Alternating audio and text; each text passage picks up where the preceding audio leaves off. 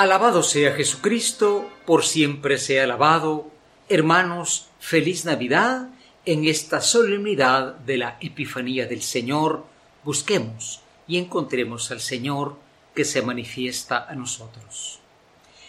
Les saludamos, hermanos, con una forma todavía válida, feliz Navidad, aunque hoy y en los días siguientes a este domingo, pues termina el tiempo de Navidad y termina con esta fiesta grandísima, importante, la Epifanía, o sea, la manifestación del Señor. Naturalmente hoy hay tres personajes que nos acompañan en ese pesebre que todavía hay que mantener. Nos acompañan los famosos Reyes Magos, que dice el Evangelio, pues eran unos magos venidos de Oriente o personajes venidos de Oriente y representan a toda la humanidad porque vienen de un origen desconocido y regresan prácticamente a todo el mundo.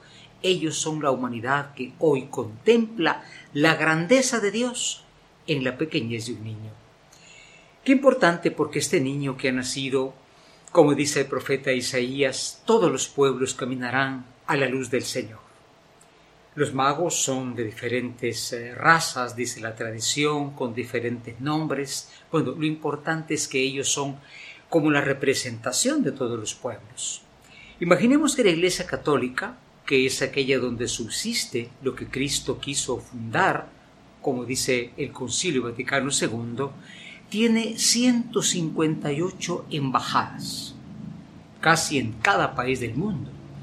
Pero lo importante es que la puerta del Evangelio está abierto para todos los pueblos. Por eso con el Salmo decimos hoy, Señor, que te adoren todos los pueblos. Y hoy diríamos que adore cualquier tipo de personas. Cualquier persona que tenga simplemente el hecho de ser humano está invitado al Evangelio del Señor, a creer en Él, a contemplarlo. Y San Pablo lo dice, ¿no? Dios se ha mostrado hoy, se ha mostrado eso quiere decir epifanía, de la manera que nosotros no pensábamos. El mundo para mostrarse organiza eventos, paga millones en publicidad para una fotografía, para un programa. El niño fue visto por todos aquellos que representan a la humanidad, estos benditos reyes magos. Ciertamente ellos le llevaron regalos, le llevaron oro, porque era rey, incienso como Dios y mirra que es un perfume eh, que suda una planta, ¿verdad? Eh, y dice, bueno, porque también era hombre. ¿Cómo está junto lo divino, lo real y lo humano en un niño tan pequeño? Lo importante es que ellos, para encontrar a ese niño, salieron de su tierra. Dejaron cualquier cosa. Imagínense la crítica de los demás, ¿no? ¿A dónde van? ¿Por qué van tan lejos? Este año estamos invitados a buscar a Jesucristo a seguir esa estrella y a ser como esa estrella que indique a los demás dónde está Jesús. ¿No tenemos planes para el año? Sin duda que sí. Superación económica, superación académica, superación deportiva, pero también pongamos la superación en la fe. Crecer en la fe buscando como estos personajes hasta el Señor y no cansarnos hasta encontrarlo. Es un domingo en el cual se da regalos a los niños. Pensemos que los niños en el mundo sufren muchos abusos.